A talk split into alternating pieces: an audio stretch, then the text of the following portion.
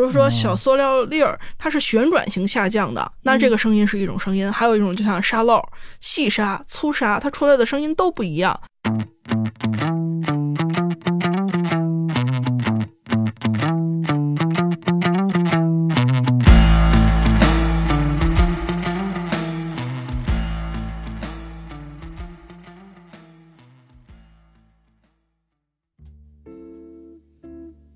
大家好，您现在收听的是中国盲文图书馆播客节目《第二视觉》，我是小五。这是一档关于盲人生活文化的播客节目，希望你能够在这档播客当中了解到以往你不常关注的群体以及他们的那些事。如果喜欢我们的话，您可以订阅中国盲文图书馆微信公众号，登录中国盲人协会网站或喜马拉雅、小宇宙、苹果播客搜索“第二视觉”收听我们的节目。也很欢迎您在留言区告诉我们您的想法和意见。上期节目呢，我们其实介绍到了我们触摸博物馆的很多，包括呃理念呀，或者是一些具体的展品。呃，宇哥还给我们分享很多他去采购这些展品的时候一些比较呃有趣的事情。我们这一期继续给大家介绍一些东西。呃，帅帅，你记不记得就是在这个触摸博物馆里，其实有一些呃，除了这个八大行星之外，其实还有很多是可以互动的。包括有些东西就是真实的物件儿，比如说是是这个，我我在一个区域啊，那个区域其实我 我不知道具体在哪个板块啊，嗯呃，就是有这个电话呀，而且这个电话是接了电话线的，这个对，它是那种呃手摇的，手摇不是不是手摇的，不是不是，就是上面是个拨号盘的那个吗？拨号盘的不是吗？对，那个叫什么电话机？那个那不叫手摇电话机吗？那是什么啊，宇哥？可能我说的那个就是老式的转盘啊，就叫转盘。电话吧，它就是有很多孔，对，很多孔。你要是拨，比如说呃一，你就得从一一直转一圈，然后还得让它回来，松手。再去转另外一个。哦，就是就是电视里当中，如果那个年代的打电话谍战片，对谍战片里面经常有这个，嗯，然后那个呃侦破的人还能通过这个时间长度里面那个那个那个机械的那个声音，哎，你看电视不少啊，呃，判断出 咱是学啥的呢。对，学电影的，就是判断那个时间长度，那个机械发出那个声音来推断弹拨的号是多少。哎，这个真别，这个真可以，我觉得。我觉得从听觉很敏锐的角度来说，我觉得是可以的。嗯，其实我们那儿真的有一个手摇电话。嗯。但是好像现在没有什么人会用，哦，就是你也不知道呃能打到哪儿去，对，就是那会儿那个战地，然后背着一个小铁箱，然后里头有那个啊转圈摇完了以后拿着电话就能打，应该是无线的吧？我还以为那个是手摇，那个那个看来不是手摇的是吧？嗯，但是但是没关系，就是总之就是这种极其神奇的这些物件，在我们这个展厅里都有可能发现。哎。那个黑胶的那个唱机能响吗？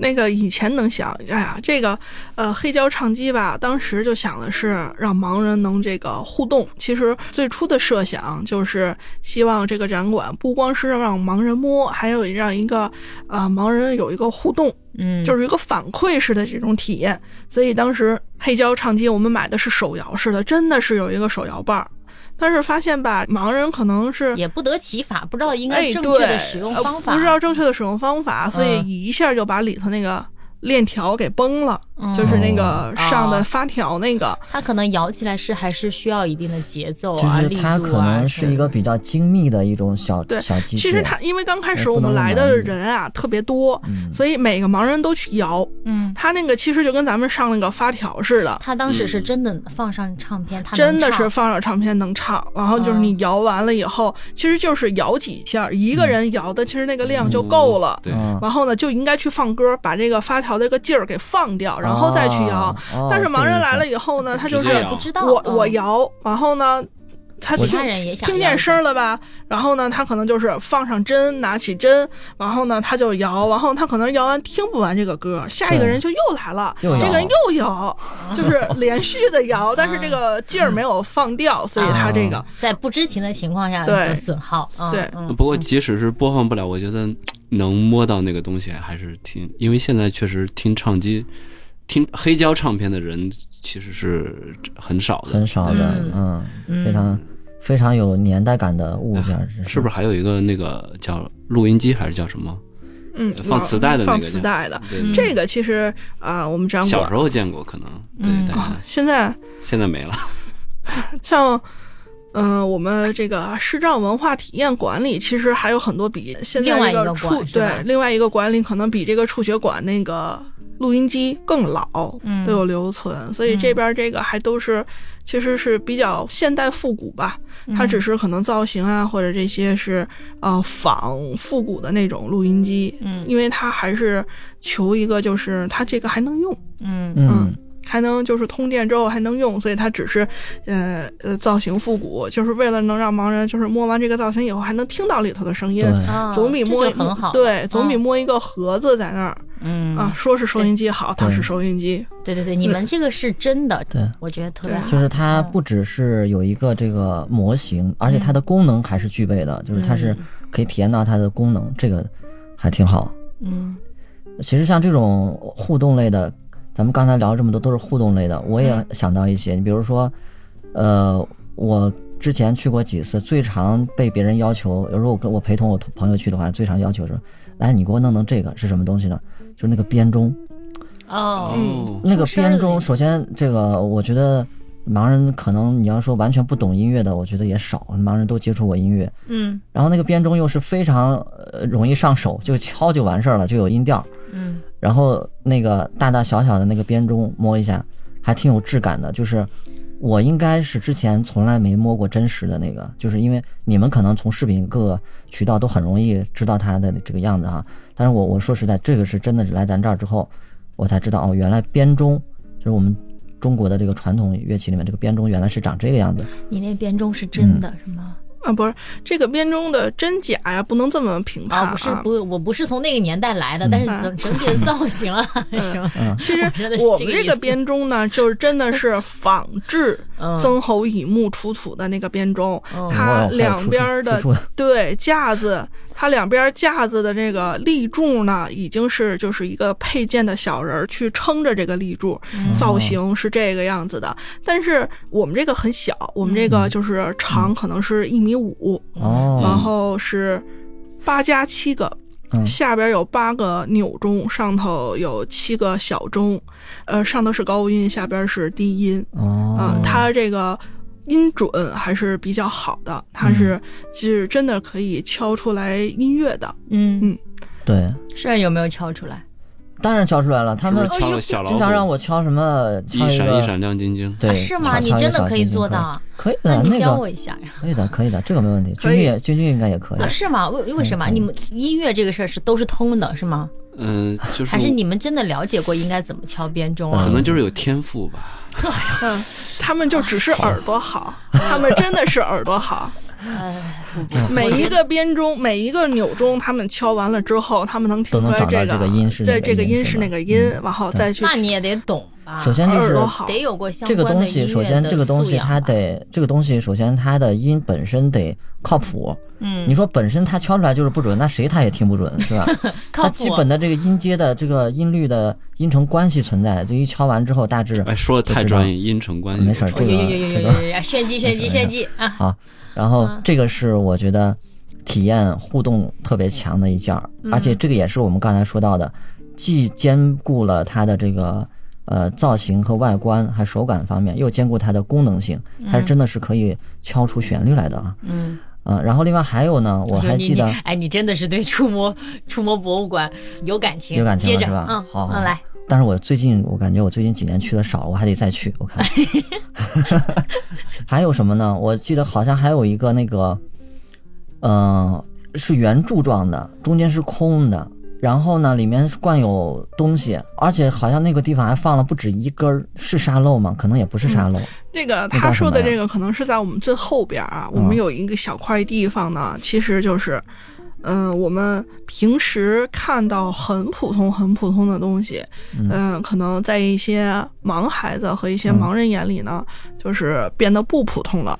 其实就是从宜家买的那种大号的那种可以摆弄造型的人偶。当时放这个的原因呢，就是其实是说，嗯。呃，在触觉里头可以跟一些孩子说，你做一个什么什么动作，但是你说一个小孩儿或者一个盲人，嗯哦，他对动作具体的那个形状，对他没有概念。对你说让一个孩子说摸老师，你看我做了一个什么动作啊还合适，但是你跟一个盲人说现在有一个什么什么动作，你不适合让他说。你就说我帮他，然后他把我全身摸一遍，我再摆什么动作 嗯不合适，所以就会拿这种小人儿摆好一个动作，然后跟他说，得让他自己先做出来这个动作，然后咱们再去帮他调整姿态。所以说这就是给盲人做做这些的。所以后头有很多、嗯对，所以他说的后头有些什么桶啊、空的，里头有东西啊，这些都是一些可以发声的，发不同声音的。对，比如说小塑料粒儿，它是旋转型下降的，那这个声音是一种声音；还有一种就像沙漏、细沙、粗沙，它出来的声音都不一样，就是给盲人就是听到就是不同的声音。哎天哪，这个终于把解开我心中一个谜团。我其实没往这方面想，没想到它是跟声音有关的，居然是这个有意思。我也想到了这个痛点，就一个是这个东西它如果是动态的，它会动的话，我们很难获得它的变化过程。你比如说你把它定住，或者你把它拍个照，或者怎么样，你可以去掌握它的一个状态。状态、造型，你可以去摸它。但如果它整个变化的话，这个就你就很难去想象出来它这个变化是怎么。比如说一些形容词，你说这个动作看起来非常的行云流水，或者非常的呃怎怎么怎么样，就是它这种词我们是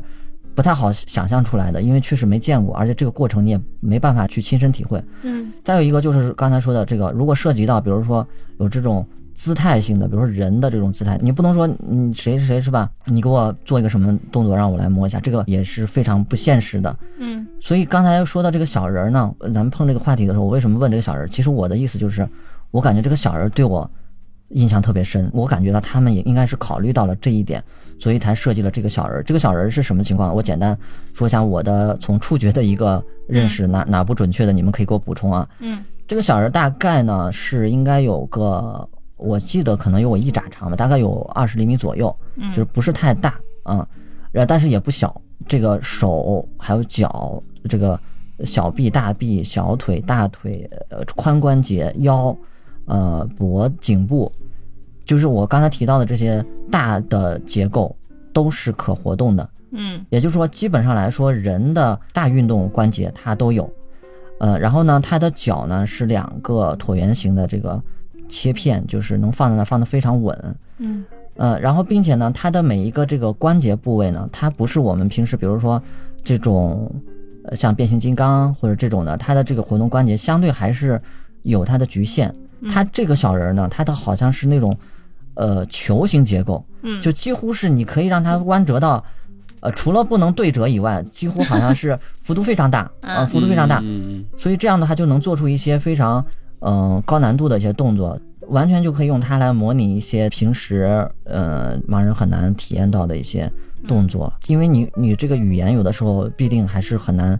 呃，直接的把一些画面传递给盲人嘛，说了半天，可能还不如直接摸一下来的快，来的直接。对对对对，对。哎，帅儿，你刚才嗯。说到那个，就是关于，哎，你形容一个人的动作啊，行云流水，嗯。在给盲人讲一部电影的时候，客观叙述画面，客观叙述人物动作和兼顾那个你那个讲述的那个文学性，嗯。就让你听起来是一句非常舒服，甚至让你听起来是一句特别有文采的话，这个更重要啊。因为你电影本身是艺术，它可能本身里面也有一些，就是让你感觉起来，你感受艺术那个味儿，你能不能跟那个味儿对上，还是直接就是特别客观的去叙述，哎，现在这个人做的是什么动作？这两者之间的平衡其实特别微妙。你们看一部电影的时候，你们最期待的是你看这个也嗯是用心了，这个也嗯考虑到一个很、嗯很细枝末节，但是有很关键的一个点。嗯对于一个嗯、景物的描写，或者对于一个这个这个这个物体的人物的人物呀、动作，动作呀各方面这种活动性的描写，你是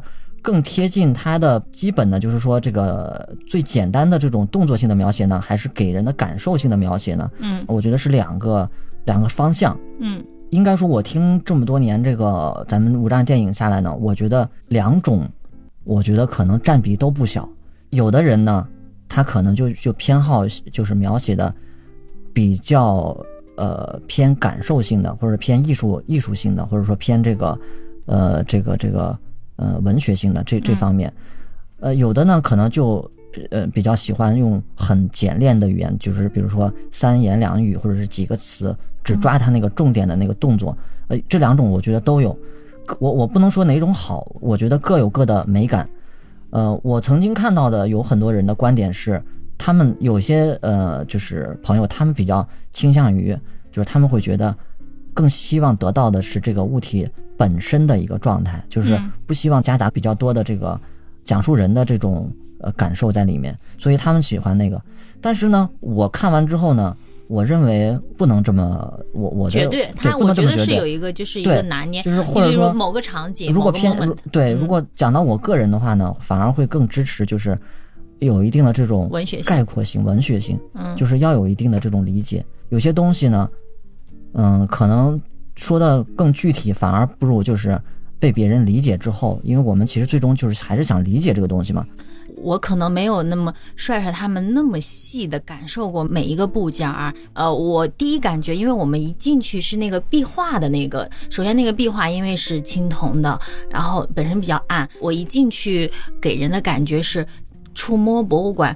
怎么那么暗？这个暗是其实我们这个建馆的时候啊，也去调研过很多这个博物馆呀、陈列展品啊这种的，因为发现人家呢，像这个国博、首博呀，像这种全都是进去之后都特别嗯黑暗吧。然后，但是他人家的展品呢是拿射灯哦，聚光式的把这个物品给展现出来。我们当时就觉着，嗯，效果挺好的，对吧？然后我们就是把这个，其实就是展厅的呃中间位置可能就没有灯源了，嗯。我们就是可能两边靠墙，所有展品全都拿射灯打亮，无主灯设计，对，无主无主灯设计。然后我们照亮了这些展品之后，发现效果挺好的，我们自己也很满意。后来看馆之后发现，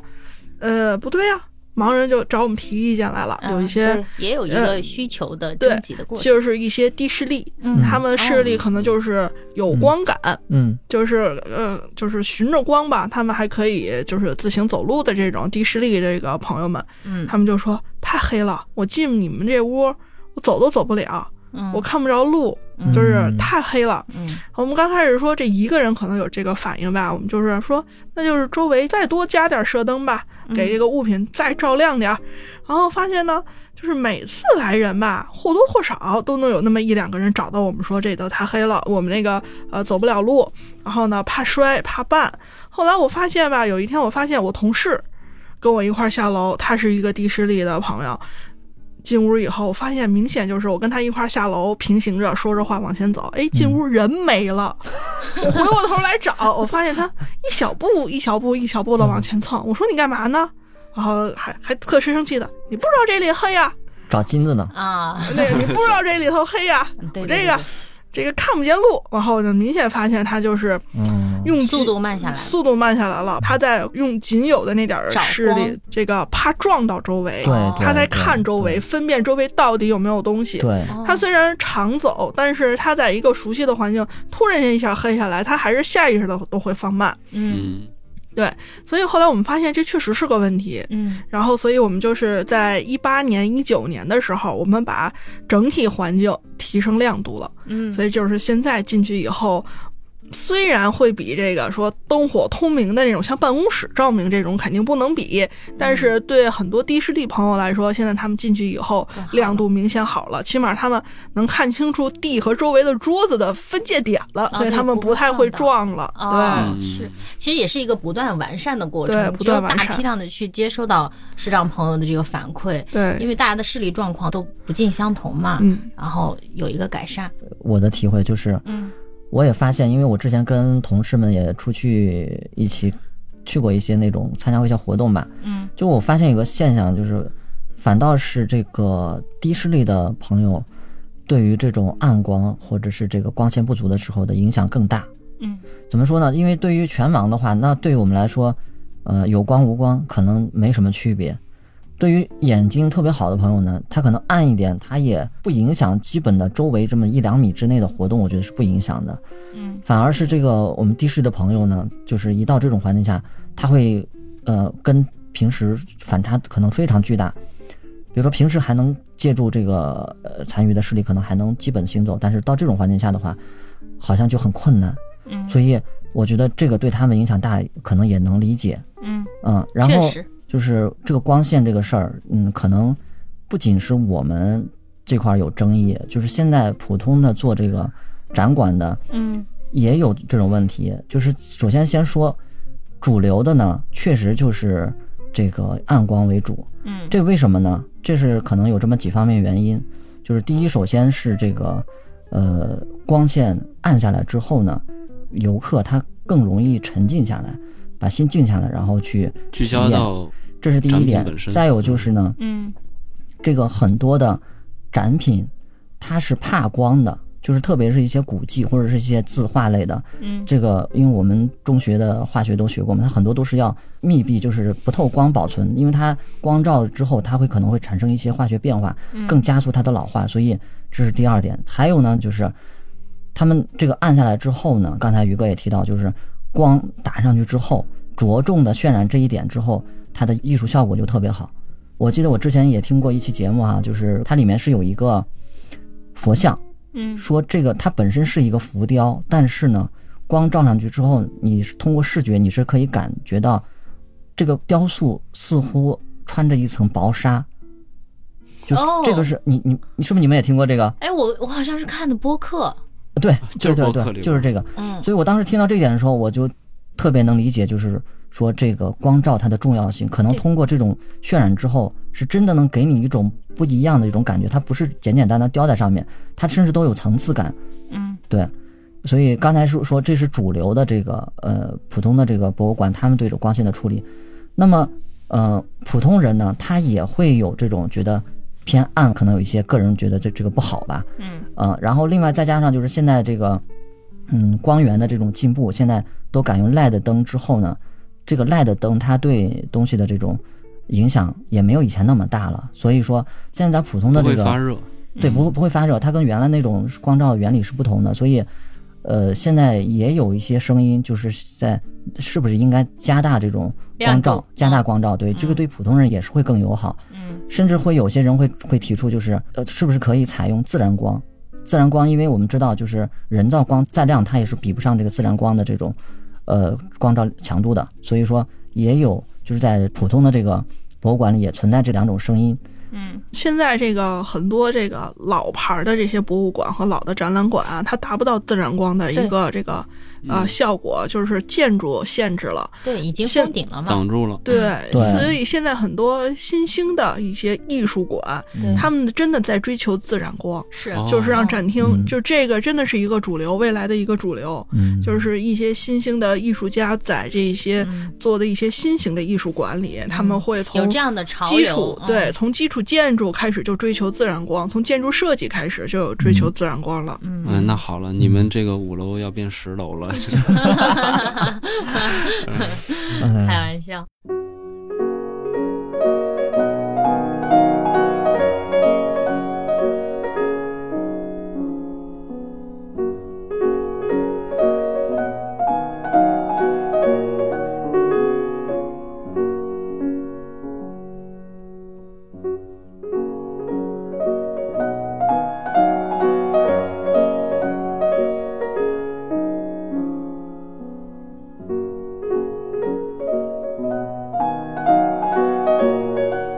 还发现我们那个馆里边还有一个火车，就是蒸汽的火车吧，它是从墙里边开出来的，就像从那个 隧道里边出来一样。我家老家是山西的，经常有很多隧道经常过隧道，哎呀，我这他对这个比较有体验就特别好。对对对，就是当时这个这个设计的还是真的挺好的。我们其实很多产品好像都做了。就是相应的这个设计吧，就是它的墙面啊，嗯包括它的下边、上边，嗯还有一些，我看到上面是一个网，那个那个我忘了那个是什么展品了，就是啊那个是渔网，其实那个是想说的什么呀？那边是一个化学材料区，就是哦很多这个一些新型材料。会给咱们这个生活带来改变，所以尼龙的出现是一种，就是它就是很韧性嘛，嗯，它就是很结实，比以前的那种棉呀、麻呀那种会更结实，所以那块儿是想体现一个新型材料区，嗯，所以那块儿不光有那个渔网，他说从这个上面房上边房顶上我们吊了一个，真的是一个吊了一个大渔网，尼龙的。咱们现在可能觉得这个尼龙绳啊、尼龙的东西嗯很普通、很常见，但是。咱们说了，这个展史呢是从时间历史嗯。长河中咱们提取出来的，所以尼龙的发现呢，这个生产出来呢，真的是改变了咱们这个生活中很多呃事情，方方方方面面嗯有很大的改变嘛。所以那边还有一些什么其他的新型材料啊，呃，这个材料呢，我不知道，就是你们就是对于你们普通话能看到的话，嗯。你们对这个嗯。呃会不会经常去关注它？但是呢，对于盲人来说，我觉得可能很多盲人朋友和我一样是会关注的。为什么呢？要讲到一个细节，就是我们在买一个东西的时候，嗯因为你们可以看图片，我们也看不到图片，那我们只能用仅有的这些信息去还原它。判断它其中就是这个东西的材质材质对，如果有一件衣服，他说。啊，这个是含，比如说多少百分之多少的涤纶，含百分之多少的棉，哎那大概一想就知道，哎，这可能摸起来是一种什么样的手感，那是不是我想要的这种？哦，手感，哎，对，还有还是有有有截止到手手感上了。也就是嗯说，呃，盲人朋友，我觉得也是有条件的情况下是需要掌握的一项技能，就是要把嗯材料跟它的手感要能对应的起来，嗯对，这样的话会生活会很方便。所以我们这个区域吧，就是会有一些材料的一个展示，呃，有一些各种木头。嗯。因为每种木头的花纹不一样嘛，也可以拿起来，它的轻重，然后它的这个花纹的手感，有的可能就是那个木纹会比较粗，嗯。就是间隔会比较大，有的会很细的那种木纹，还有各种布。就像他说的，呃，棉麻丝，然后还有其他的各种布料，然后还有一些金属，嗯。呃，铜啊、铁啊，就是说金属类的。子没有？没有，金属类的，然后这种不一样，嗯，宇哥，我觉得整期都闪着光，哎，我觉得又细腻又专业闪着光，真的，我觉得真的跟平常我们、平常我们的工作接触没有那么深入的到他这个领域当中，或者是我没有太过去专业的去深入的了解到你说的这个。呢是存在，但是呢，你也要清晰的看到你自己做的工作也是这样子的。我觉得你最开始，或者说我一直觉得你对这个展馆特别有感情，就是这是一个专业的问题。帅说我那个，其实我在我的业务领域，我时间长了，我觉得这就是我的工作，但他觉得那就是他的工作，但是我又去跳出来去看他的工作的时候，因为整期他又说从盲人的这个角度，各种材质又给到你这，又给到那，我觉得。特别又细腻又专业，闪着光，真的跟平常楼道里见到不一样。其实这个就是 啊，这真的个真的真的呃，做自己的工作，可能时间长了以后吧，就没有激情了。哦然后就看到别人的工作，你 就觉得啊，他的工作好神奇，他的工作有一种神秘感。我从去年开始就发现，嗯，呃，第一次录完这个播客之后，就发现自己的声音在这个所好好啊所有人的里头没法听哦，听自己的声音好奇怪呀。哦然后我就发现 那不对个不那不对是你们，然后就嗯在开始办了那个。呃，有声培训班儿嗯哦，我就特想那个进入到那个里哎，头误。解误解，这都是误解。你得问一下张君君，张军军每次为了帮我修声儿，他都，哎呀，我觉得他都想打我了吧？他们他们是因为耳朵好，我的同事们他们知道我对咱们这个出去博物馆特别感兴趣，所以他们也很有意思啊，就会嗯帮我留意，因为他们比我方便嘛。有时候他从那那块儿过的话，他看哎，可能有发现有什么新的变化，嗯他就会告诉我。然后有一天呢，中午吃完饭，那个同事就说了说，哎呀，咱们这个博物馆今天好像来了一批新东西，你要不去看看？看着还还挺挺有意思。然后我们就过去了，过去之后就发现呢是上了一个大件儿，那个应该算是也是非常大了，因为什么呢？因为它是十二个那个，应该是我我们不太懂啊，就是表面看就是十十二生肖，就把我们中国的这个传统文化里面的十二生肖做出了模型。嗯每一个的那个呃模型的头部啊，当然是不可能全身，但是这个头部呢，大概有多大呢？这个头部应该呃还是挺大的，有三十厘米吧，二三十厘米这样，高度应该得有三十，应该有三十厘米，甚至有些带犄角啊什么的，嗯。可能还更高，反正就是都挺大的。然后呃做的惟妙惟肖，嗯然后当时他们就让我一个一个摸，他们不告诉我，不告诉我说这是什么，啊让我自己猜那猜。什么啊？对对对对对，嗯哎呀，我觉得特别有意思。开盲盒。对，哦，宇哥，哎嗯那个帅帅说的这个吧，是我们在一八年最终敲定，呃，购买的这个十二兽首，圆明园的十二兽首。嗯，我们呢，这个其实经历了很长时间，从一四年我们就说想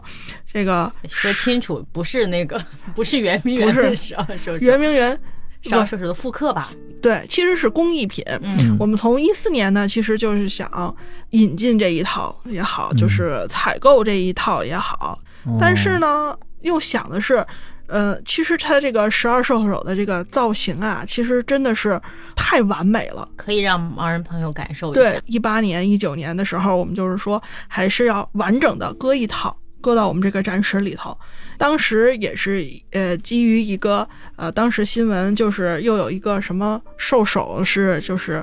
又出现了，被谁好像是那个又捐回国了，哦。所以当时就是说这个呃热度就又起来了。我们想趁着这个机会呢，其实呃如果能采购一套进来呢，其实让盲人可以去摸一摸，因为这个兽首呃，复制品呢不是到处都有，而且它从网上啊一些宣传片儿啊，盲人不好去感受这个，而且现场也没有了，所以我们就是说进一个这个，而且能摸全，而且我们的这个十二兽首是圆明园授权的造型，不是外头那个一些那个艺术公司去自己做的。哦，就是获得了这个正式的授权版对权，对对对对，是那个圆明园呃授权的这个哦造型，嗯。嗯，这个是这是从圆明园那边买的是吗？，对，联系到圆明园里头的一个那个艺术公司，嗯，它本身就是在圆明园里头。我们进去之后嗯找他，嗯然后呢，他给我们大概讲了一下，其实他也做一些大型的嗯那种，就是比如说一比一原型啊，还有全身的呀。嗯然后呢，还有一些这个大型这个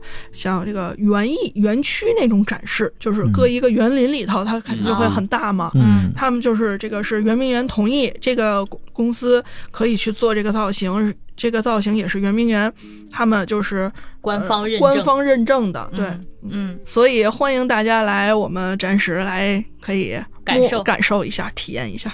我们刚才跟那个于哥说到我的那个感受，就是光的那个感受。于哥也说到了他们最初的一个设想和中间受到一些反馈以后的一个改进。其实我觉得一个展馆可能。一开始不可能尽善尽美，它有一个不断的调整的过程。现在，如果我们以一个参观者的角度去看我们这个触摸博物馆呢，我觉得很精彩，里面东西又多，囊括的也是方方面面。但是，如果，你作为一个策划的人，或者是真正在里面工作投入的人，你觉得这么多年，你这个触摸博物馆如你所愿了吗？有一些小小的遗憾吗？说到遗憾呢，我现在这个心里最大的一个遗憾就是触觉博物馆里头啊，复制了一些兵马俑，嗯啊，兵马俑坑都是小的复制，但是我后来过了几年发现吧，我居然没有长城，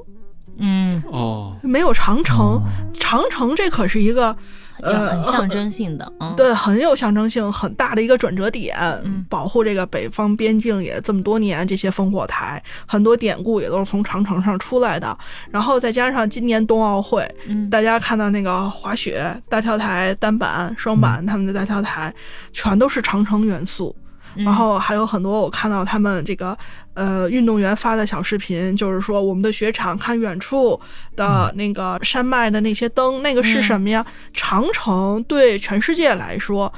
就像那句话一样，不到长城非好汉。所以，长城这个元素既代表中国，也代表北京，然后也代表一个很重要的一个历史。但是我们展馆里头这么重要的一个东西居然没有，嗯，所以到现在还是一个遗憾。呃，你们想弄，想对我特别想加进去，但是长城呢，它其实就是我做一个烽火台，有点像碉堡。嗯，我要做，我我，对对因为它本身本身烽火对对台就是碉堡嘛，啊是这个意思，对。但是我要是把长城的那个延绵去做出来呢，就是又占地面积很大。嗯对我也想过那种台面，比如说三十公分，我就做一个延绵的长城，但是对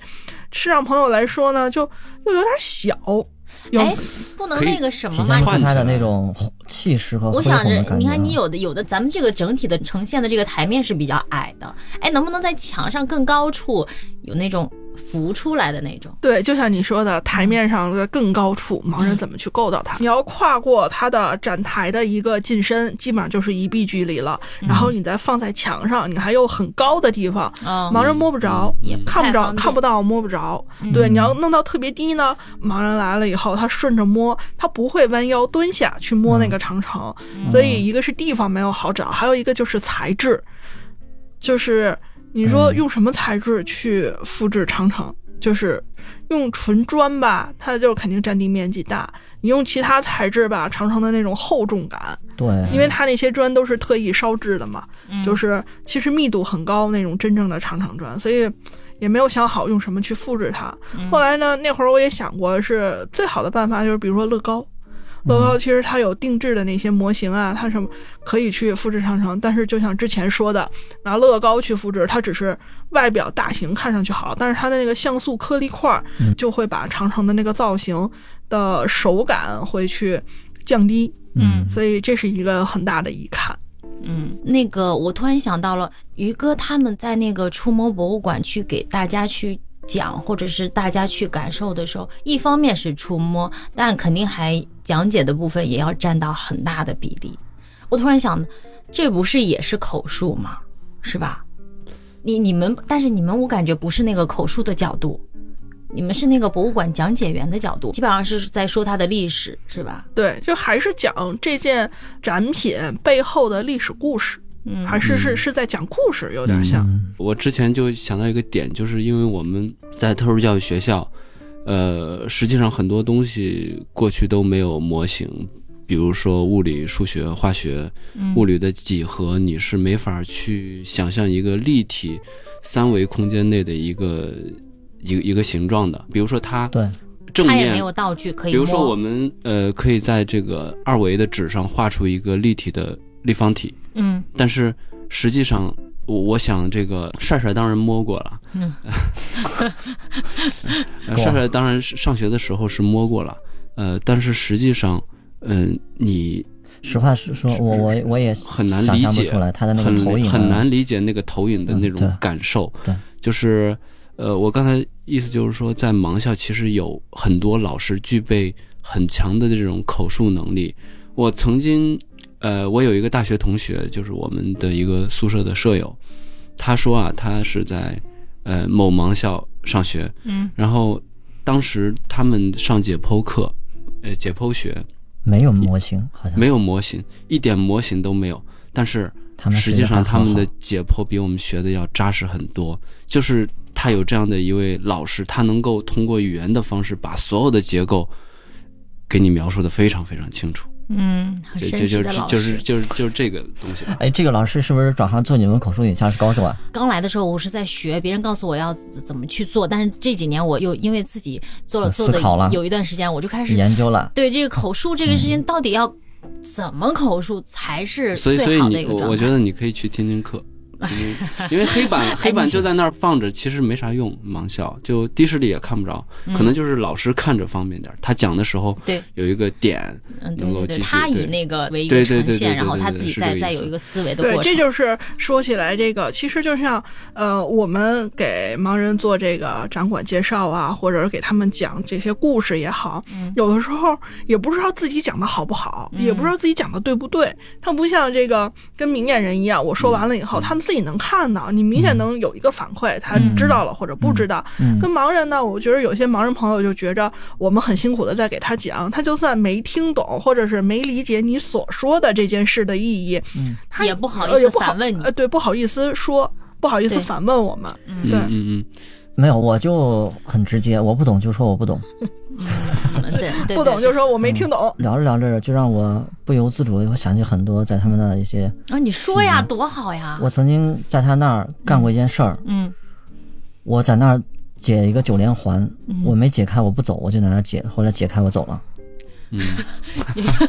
什么意思？就是就是他到点儿了，你不走碰。到不是碰到他那儿有一个，突然是我很久远以前小时候的一个记忆，嗯很意外，因为九连环本身它是我们中国古代的一种玩具嘛，就是也是一个非常有巧巧中面的中国特色的一个嗯古人的智慧嘛。然后我突然哎，我说居然他们连这个也想到了，给弄弄来了，我说太有意思了，我得尝试一下。我小时候玩这个还是玩的挺好的，我看我能不能推出来那个方法，然后我就拿各种试各种试，然后我家人也着急，他他然后我就劝他，我说你等等我，我我相信我一定能弄开，然后我就在那儿可能折腾了得有一个多小时吧，我觉得可能这时候你大概多大呀？嗯，就前两年的事儿嘛哦，，前两年，哎就就在咱们小时候就就在他那个嗯不到三十岁吧，嗯但那次是带着我儿子过来嘛，然后也是想给他们显摆一下，我小的时候也是可以玩这个东西的。嗯，嗯，对，然后结果显摆了一个小时是吧？嗯，对，但没关系，结果还是可以的。你儿子很有耐心。最早啊，我们家的就是让盲人去摸，就是盲人给这个展品去摸，然后展品呢没有反馈。后来呢，我们这个其实每年都有去更新展品。嗯我们后来更新展品的初衷呢，就是希望是一个互动，就是说盲人反馈给展品，展品也有一种那个还给这个盲人的一个反馈。嗯，对，所以我们就是后来就会加了很多这种互动的。嗯，呃包括帅帅说的这些个呃。这些年其实科技进步，有很多这种互动体验类的，就像之前上次来说那个环球影城，它有很多那种大型娱乐设备，其实它都是体感嗯加视觉统一的一种嗯体验。但是现在外边也有很多那种呃四 D、五 D、VR 这种体验。对，我我现在也想在这个里头呢问一下帅帅，嗯。呃，也想问一下是呃帅帅跟君君啊，就是主要是帅帅啊，嗯，咱们咱们对 这种意见了体感体验的这种、呃游戏也好，或者这种互动也好，是一个什么什么感觉？会不会就是害怕拒绝，还是哎他俩特别好玩，他俩肯定特别欢迎。或者你们周围的朋友，嗯呃，小朋友也好，大一点的朋友也好，嗯就是他们对这种会不会有一种抵触，还是说真的特别喜欢？因为我们今后呢也是想加一些这种高科技的互动，像我在外头看到有很多那个，像这两年这个比较火的啊，这个火星登陆是吧？玉兔号，嗯嗯，这怎么体验呢？那怎么体验？那得配影像。比如说那个、呃，还有那种什么返回舱，嗯或者那个空间站，嗯，是吧？这种空间站那个呃宇航员在里头，它有很多按钮操作，是吧？然后比如说这个返回舱，返回舱它呃到这个地面之前，它可能会有一些震动，呃会有一些颠簸，然后里头所有的按钮咱们也都可以摁去操作，呃外头是有这种体验的。啊，就是你操作完了之后，那个机器它会比触感比如说那个和震动那个那个啊那个对对空间舱它会动啊，或者有声音，对对对对对，那你感觉好像是你真的在操作它哎，一样。我觉得挺对有意思的这个东西。嗯，就是我说一个我的，当然说这个东西可能有点不好啊，就是开赛车，对，就是中学中学的时候，我们嗯，就是玩过一款游戏吧，就是类似开赛车，开车了，极品飞车吧，嗯呃，叫什么？呃，就买过一个手柄。实际上我是没有沉迷于游戏啊，就是提醒大家不要沉迷个于游戏。手柄带一个震动，嗯震动。然后我在开这个车的时候呢，路中间当然是这个这种柏油路这种啊，然后边上是这种呃草坪，就会开到草坪里边。开到草坪和开到马路公路上以后，这个震动的感受是不一样的。开到草坪以后，它会有沙沙沙的这种嗯，那种震动啊，就是就是特感觉特别好。对，嗯简单说就是那个感觉就像什么呢？震动幅度很小，然后又很密集，就是就给你一种很柔和的一种障碍物，就像你脚踩在草地上的那种感觉，就是既柔软又有一点阻力，嗯明白吗？是那种感觉。嗯那你如果是走在那个，比如说减速带上，或者是其他那种咔啦咔啦咔啦咔啦，就是它震一下，它又是比较干脆、比较颗粒性比较明显的嗯这种震感，它是靠这个来来给你一个就。这这个盲人呃体验这些东西，我觉得能够更直观的去体验到，实际上可能我们之前需要影像，嗯。通过影视来嗯体会到的一种感受。哦，他们说的是就是尽量多可能的调动感官啊、触觉啊这些，形成这种感官联动，造成一个更真实的效果。上次我们聊那个呃，环球上次聊环球影城的时候，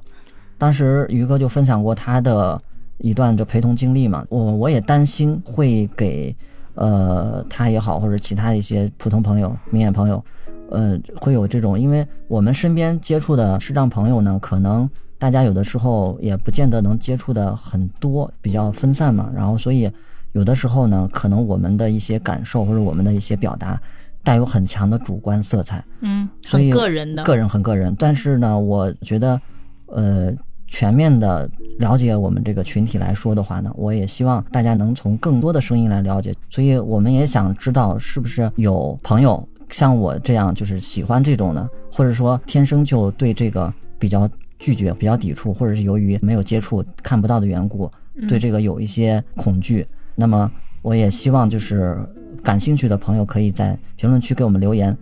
谈谈您对这件事情的呃想法。嗯我就挺怕毛绒。你你还整天去逗 Lucky，没有没有，那你得感谢他，他让你脱敏了。就是我们我们这个博物馆其实有一块是那个有一些毛绒的，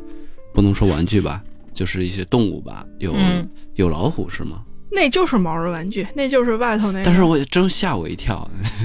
是吗？那个还不是那个还不是标本的，那只是哦外头卖的毛绒玩具。对对对，真正的我们的标本就还是鸟类，放在树里了。啊，回头去摸一摸。没找着，我得去找这个，回头找个今天。中午就要去找了。嗯，其实于哥说的是，就是我们现在呈现的形式，当然也会考虑到方方面面，呃，不同的盲人的呃喜好不同，或者是对某类材质或者某个东西的能呃忍耐的这个程度也不同。未来我们肯定展馆必然会有一些的不断的更新，或大或小的更新，把它呃，包括像帅帅和于哥刚才提到，就是未来如果我们想有一些就是体感类的设置，参观的时候你可以更深的去感受。调动你的多感官的这种设置，是不是大家有一些好的建议啊？有的有一些反馈，就是其实我们播客做了这么十几期了吧，其实我们也想听到更多的反馈、意见也好、建议也好，包括一些情绪性的表达。但是我也有一些朋友陆续在给我们回复，但是我觉得我们主动的去输出，同时我们也需要一些反馈，形成一种很良好的对，互动。好的不好的我们都希望都听到。都可以接受，嗯嗯。